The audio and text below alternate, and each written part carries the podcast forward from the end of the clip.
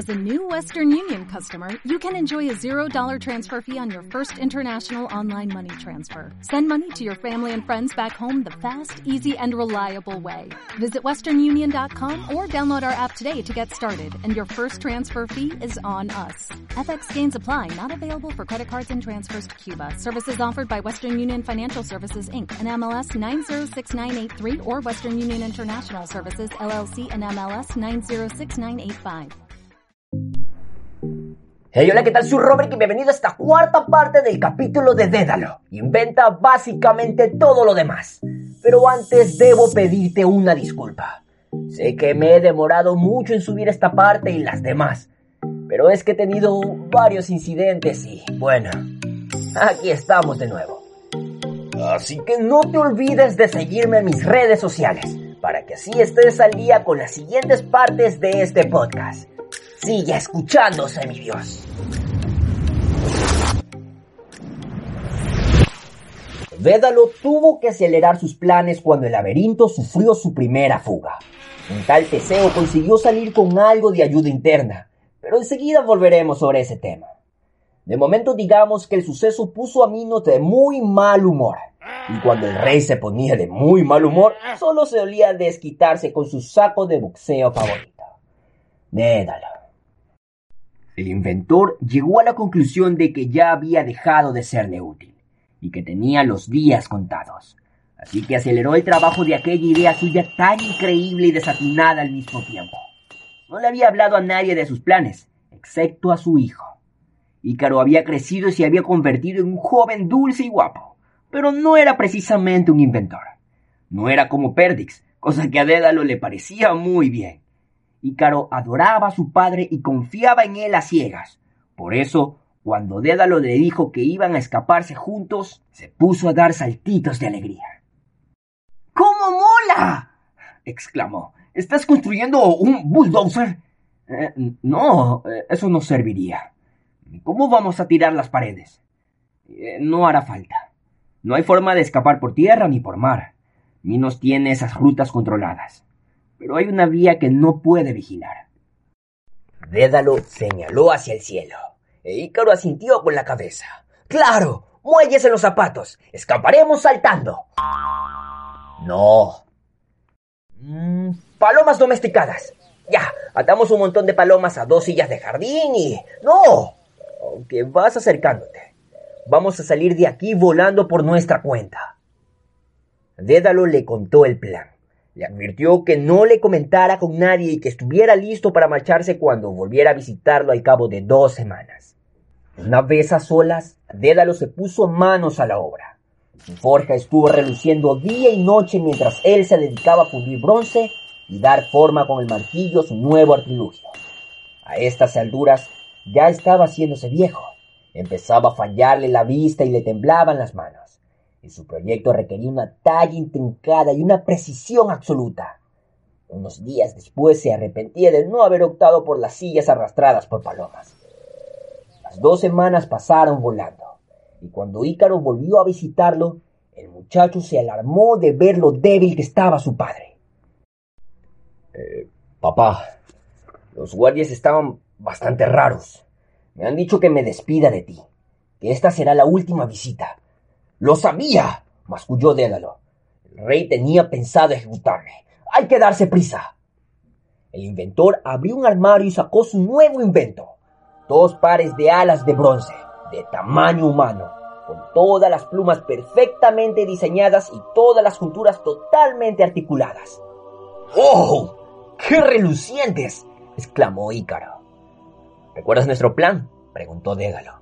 Sí, ven papá, que te ato las alas. El viejo habría querido discutirlo. Habría preferido que su hijo estuviera dispuesto a ir primero, pero estaba agotado. Por eso dejó que Ícaro le ajustara las cintas del arnés de cuero y luego le pegara las alas con cera a la espalda y los brazos.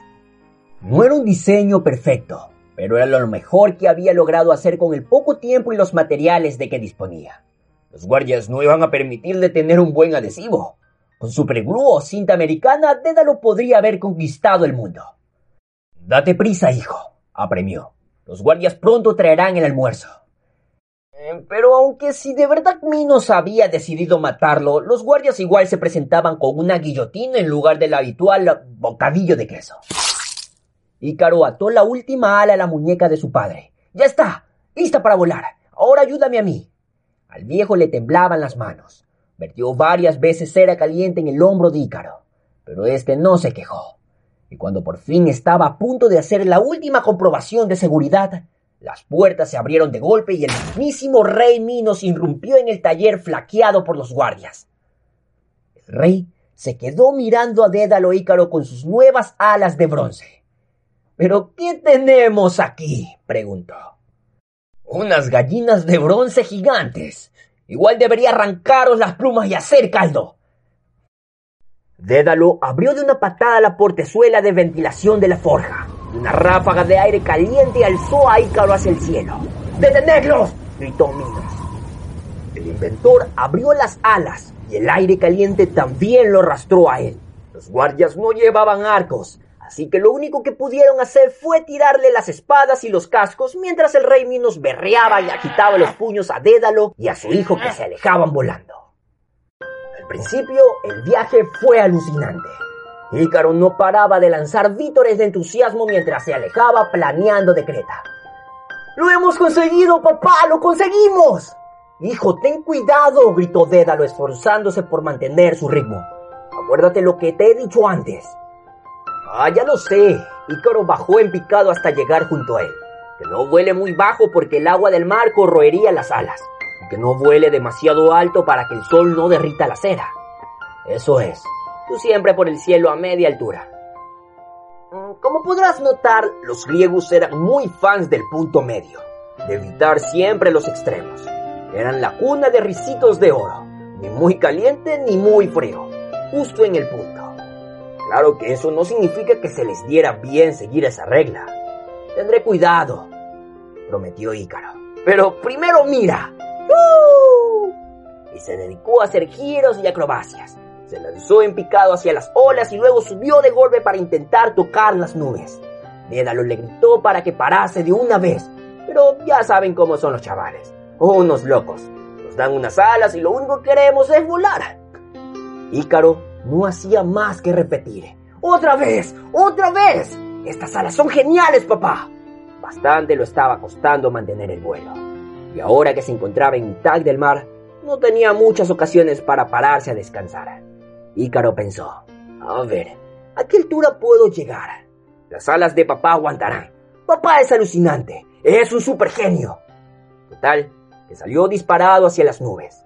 Y sí que por allá abajo oía gritar a su padre pero estaba demasiado distraído en el subidón de adrenalina. Puedo tocar el sol, se dijo. Fijo que puedo tocar el sol. Y fijo que no pudo tocarlo. Las puntas de cera se derritieron, las plumas de bronce empezaron a fundirse, y con un fuerte sonido de cric metálico, igual que una bolsa de latas de refresco se compacta dentro de una prensa de basura, las alas se despegaron, e Ícaro cayó. Dédalo gritó hasta que se le quedó la garganta en carne viva, pero no pudo hacer nada. Su hijo se desplomó unos 100 metros, que desde esa altura debió ser como caer sobre cemento, y se bajo las olas. En su honor, hay una isla ahí cerca que todavía se llama Icaria, aunque no sé por qué iba a querer uno que se le recordaran por la forma en que murió. En fin, si algún día les pincho, por favor no dejen que me dediquen el barranco en memoria de Percy Jackson, la muy afilada lanza de Percy Jackson, ni el camión de 16 ruedas que iba a 200 por hora de Percy Jackson. Eh, no me sentiría honrado, ya se los digo. Dédalo, abrumado por la pena, tuvo la tentación de rendirse. Podía dejarse caer al mar y morir para unirse a su hijo en el inframundo. Pero su instinto de supervivencia era fuerte así como su instinto de venganza. Minos los había empujado a aquel plan de fuga. Minos era responsable de la muerte de su hijo. El rey tenía que pagar. Así que el inventor siguió volando en la noche. Tenía más cosas que inventar, más problemas que causar y por lo menos una muerte verdaderamente satisfactoria que planear. Dédalo consiguió llegar a la isla de Sicilia, junto a la punta suroccidental de Italia, Queda unos 600 kilómetros de Creta, una distancia que no está nada mal para un vejete con alas de bronce. Cuando aterrizó, fue la primera persona en soltar el chiste. Acabo de llegar en un vuelo de Creta y no vea los cansados que traigo los brazos. Por suerte, los sicilianos no castigaban con pena de muerte los chistes malos. En lugar de eso, se llevaron a Dédalo a ver al rey de allí, un tío que se llamaba Cócalo, y que no daba crédito a su suerte. A Sicilia nunca iba nadie famoso. ¡Oh, dioses míos! El rey se levantó de un brinco del trono. ¡Dédalo! ¡Dédalo! ¡Dédalo!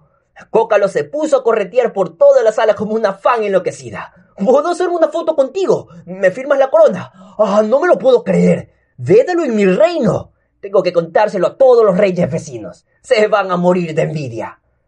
Esto... Mm, sí, a ver.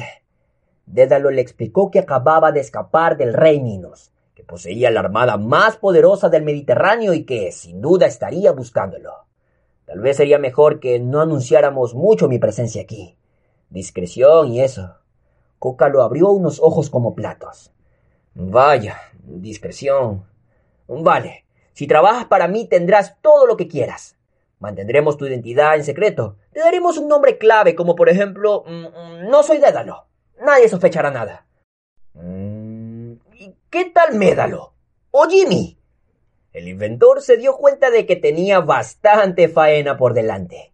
El cerebro real funcionaba demasiado despacio, pero a pesar de todo, aquello era mejor que seguir metido en el laberinto. Dédalo no tardó en ser el consejero de confianza del rey. Era capaz de leer frases enteras, de letrear palabras, incluso de sumar y restar. Era un auténtico mago. El rey Cócalo era un hombre fiel a su palabra, siempre que no le pidieras que la deletreara, y mantuvo el secreto de Dédalo. Le ofreció unas estancias en el palacio, un taller nuevo e incluso una nueva caja de herramientas del Leroy Merlin de Atenas, que no fue nada fácil de importar. Por supuesto, Sicilia no era Creta. Cócalo no tenía ni mucho menos tanto poder ni riqueza como Minos, de manera que Dédalo no contaba con tantos recursos para trabajar pero desde luego lo apreciaba. Su presencia allí era lo más importante que había sucedido en aquel entonces, en esa parte del mundo y por supuesto, al inventor le encantaba recibir tanta atención.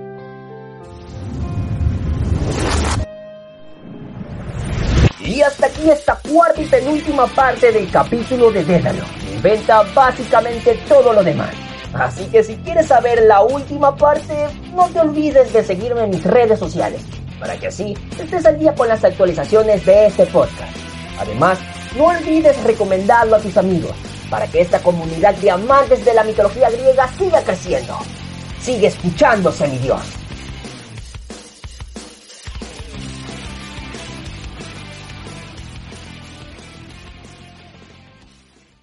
As a new Western Union customer, you can enjoy a $0 transfer fee on your first international online money transfer. Send money to your family and friends back home the fast, easy, and reliable way.